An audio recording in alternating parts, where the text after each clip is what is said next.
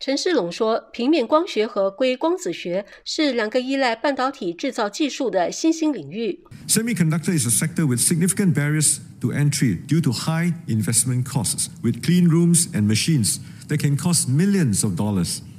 NISTEC aims to help companies and researchers overcome this by providing them access to semiconductor infrastructure and supporting prototyping and small volume manufacturing.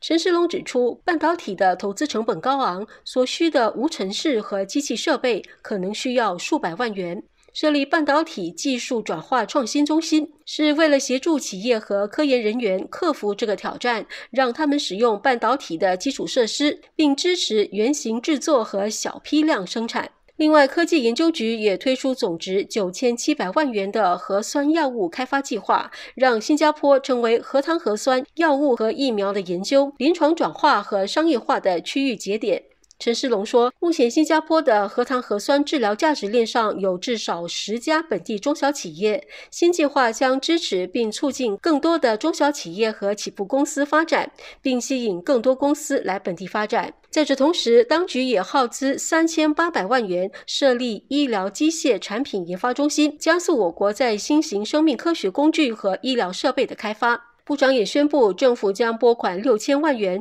支持全国机器人计划，加强本地机器人技术能力的转化。城市频道记者林凤玉报道。